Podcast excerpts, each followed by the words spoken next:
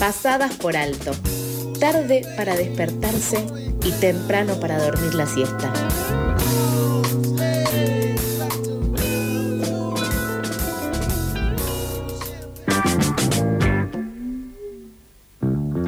8.14 marca el reloj. Empezamos con la primera entrevista del día, justamente como mencionábamos hace un ratito. Ayer, 17 de abril, fue el Día Mundial de la Lucha Campesina, justamente en conmemoración de lo que fue una masacre, un asesinato de 21 campesines del movimiento de trabajadores rurales, del movimiento de trabajadores sin tierra de Brasil en el año 1996, quienes se encontraban defendiendo su derecho a la tierra. Justamente el derecho a la tierra eh, es eh, un derecho que hoy muchas organizaciones siguen reclamando, siguen defendiendo como es el caso también de la UTT, de la Unión de Trabajadores de la Tierra, que acá en Argentina desde hace más de una década eh, enarbolan estas banderas y estas luchas históricas del sector campesino. Por eso, para reflexionar sobre este día y sobre los desafíos actuales, ya estamos en comunicación con Lucas Tedesco, referente nacional de la UTT. Hola Lucas, ¿cómo estás? Eh, Toto y Sofía, te saludamos al aire de FM La Tribu. Hola Toto, hola Sofía, buen día. Buen día para vos también, gracias por este ratito, por hacerte el tiempo para, charlar con nosotros. Eh, justamente ayer en el comunicado que, emitieron eh, volvieron a reclamar que sin acceso a la tierra no hay alimento para el pueblo y justamente recordamos eh, esta necesidad que plantean urgente del, del tratamiento de la ley del acceso a la tierra que han presentado por cuarta vez en este 2022. Sí, como, como bien decías, en el marco de la conmemoración de, la lucha campesina por todos los campesinos en el mundo que han, que han dejado su vida luchando por un cacho de tierra para, para producir alimentos para el pueblo, eh, nosotros seguimos marcando que la salida, una de las salidas estructurales por las cuales los gobiernos deberían tomar nota eh, para empezar de alguna manera a construir un país con alimentos eh, a precios populares, eh, con derechos para los campesinos y las campesinas que somos los que producimos el alimento. Bueno, es fundamental que se empiece a hablar en nuestro país de una ley de acceso a la tierra, que si bien ustedes saben, la ley lo que plantea es algo así como un procrear rural, ¿no? Así como un procrear para la vivienda, nosotros decimos, eh, somos un sector eh, que muchas veces es tratado como un sector marginal eh, y somos un, sector que puede pagar la tierra en cuotas, lo que no podemos es pagar las sumas millonarias hoy que, exige comprar una tierra al contado, ¿no? Entonces, de alguna manera lo que venimos diciendo es, bueno, tenemos toda la predisposición para que el gobierno a través de, esta ley, eh, haciéndose cargo, siendo el, garante de este fondo fiduciario, podamos acceder a créditos acordes a nuestras realidades. Y en el medio de esta inflación que está viviendo el país, donde obviamente repercute muy fuerte en los alimentos, eh, donde vemos que cada, vez que uno va al supermercado, que va a un almacén, se encuentra con, con, nada, con que los precios cada vez son más prohibitivos, ¿no? El, alimento se empieza casi a, convertir en un bien de lujo. Y eh, a partir de ahí, bueno, lo, que nosotros venimos planteando hace muchísimos años, ¿no? Ley de acceso a la tierra del 2016, eh, como vos decías, la presentamos ya por cuarta vez. Eh, esperemos que antes de que termine este gobierno se pueda hacer realidad.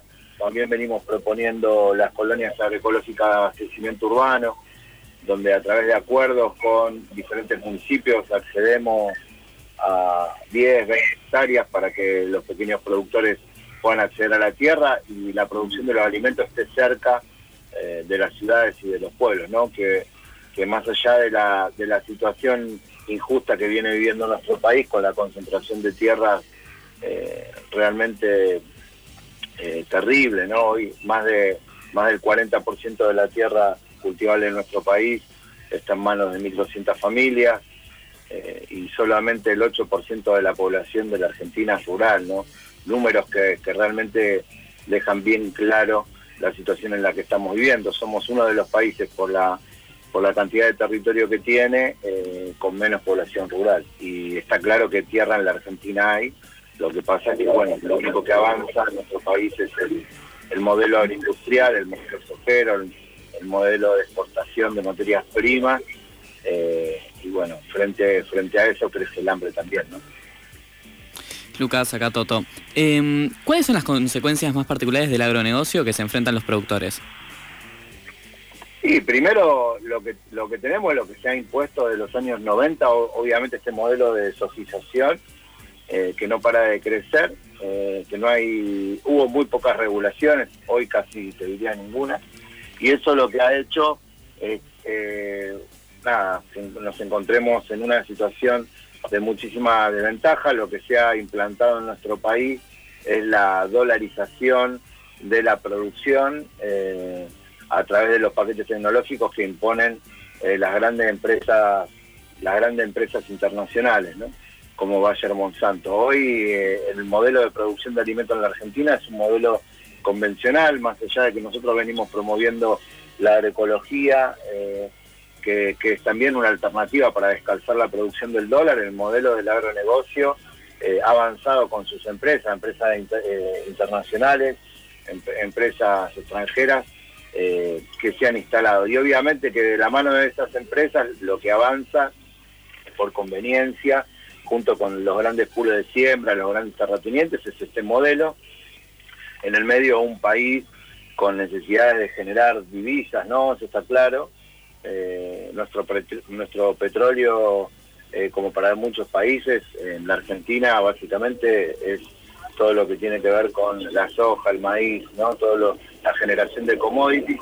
Eso le da a, los gobiernos entrada de divisas, que obviamente que creemos que son necesarias, pero al mismo tiempo lo que está generando es un monopolio, de, un oligopolio de, la, de las tierras, ¿no? En eso entran las grandes empresas, las productoras eh, las grandes empresas exportadoras, que es lo que estuvimos viendo en estas últimas semanas, donde se empieza a ver eh, un poco el esqueleto de la extranjerización de la economía total de la Argentina, ¿no? Con estas 10 empresas exportadoras que en los últimos dos años de Alberto eh, ganaron más que los años de, del macrismo, más de 29.500 millones de dólares es lo que se han guardado en sus bolsillos, estas grandes empresas exportadoras que son las que fijan los precios del mercado interno del maíz o, de la soja, que para nosotros es fundamental, para quienes producimos, eh, criamos animales, carne, eh, obviamente eso va atado directamente después al costo, o sea que son las grandes empresas exportadoras que fijan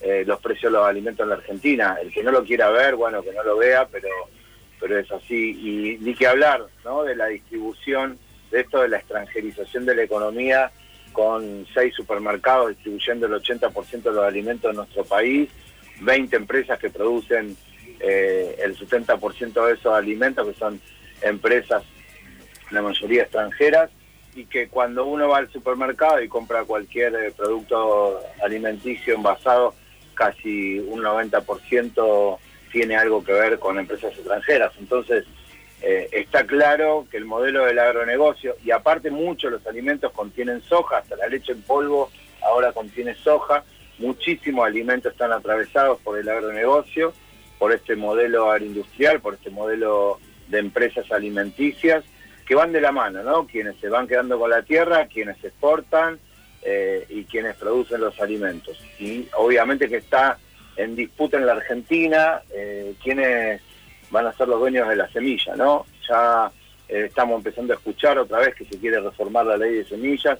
Obviamente que quien es el, dueño del alimento tiene el poder y está claro que si los gobiernos no entienden que el Estado tiene que intervenir, que el Estado tiene que ser un moderador, eh, tiene que ser un regulador justamente de estos grandes grupos económicos, eh, que son los dueños de todo, es muy difícil que salgamos de esta situación. Así que el agronegocio viene a ser eh, como ese gran motor de extranjerización de nuestra economía.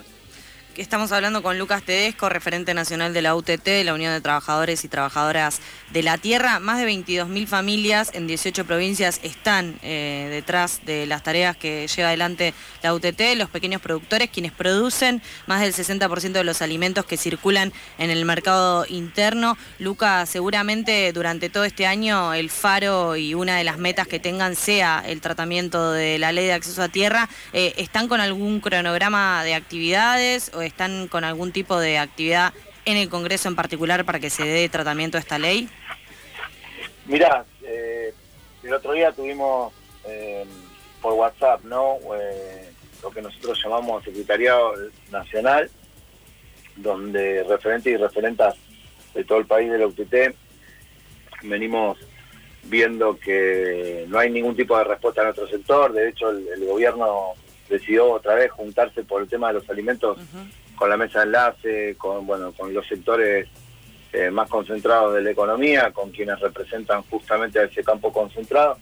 Y desde, desde la última reunión que tuvimos a nivel nacional, ahora estamos planteando una, una gran mesa nacional para justamente para para ponerle fecha a nuestro reclamo en la calle, ¿no? Nosotros creemos que, que si el gobierno no escucha, eh, obviamente una herramienta eh, que tenemos las organizaciones es hacernos ver y mostrar, eh, bueno, nada, lo que venimos reclamando hace años.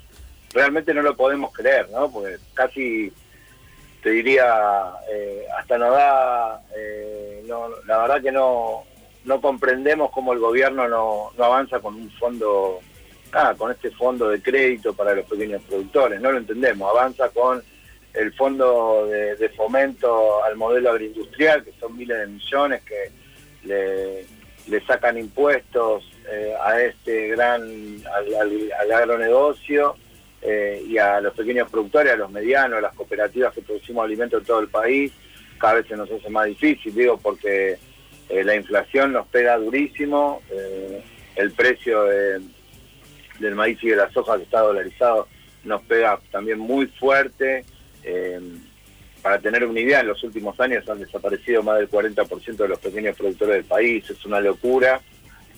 No se puede sostener más este modelo y el gobierno tiene que construir una alternativa. Si bien, eh, digo, podemos pensar que la ley de acceso a la tierra no es la reforma agraria, pero por lo menos eh, llevamos la discusión, es un pequeño paso, es mostrar que somos un sector que tiene capacidad para organizarse, para para mostrar que hay alternativas. Bueno, sin tierra la verdad que es imposible producir alimentos, sin tierra es imposible generar arraigo, sin tierra es imposible de construir las economías regionales, de, cuáles tanto se viene hablando hace muchísimo tiempo. Las economías regionales no son eh, las 4x4 y los grandes pools de siembra, las economías regionales somos los que producimos el alimento y lo que podemos demostrar que en cada región del país se puedan producir alimentos sanos eh, de la mano de la agroecología y a, precios populares. Generando justamente esto, eh, construcción eh, campesina en cada uno de los pueblos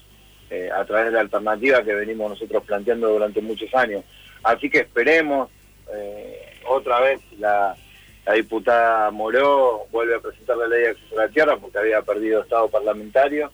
Esperemos que no sea en vano, esperemos que se llegue a aprobar eh, pueda tener fondos la ley, muchas veces aprueban las leyes y después no tienen recursos o no se avanza eh, con las cuestiones fundamentales. Esperemos que lo que queda este año, que es fundamental, porque ya el año que viene va a ser un año muy complicado en el medio de las campañas y, bueno, no, la vemos, no la vemos eh, que tenga mucho futuro, pero sí para, para este año creemos que, que nada, que podría ser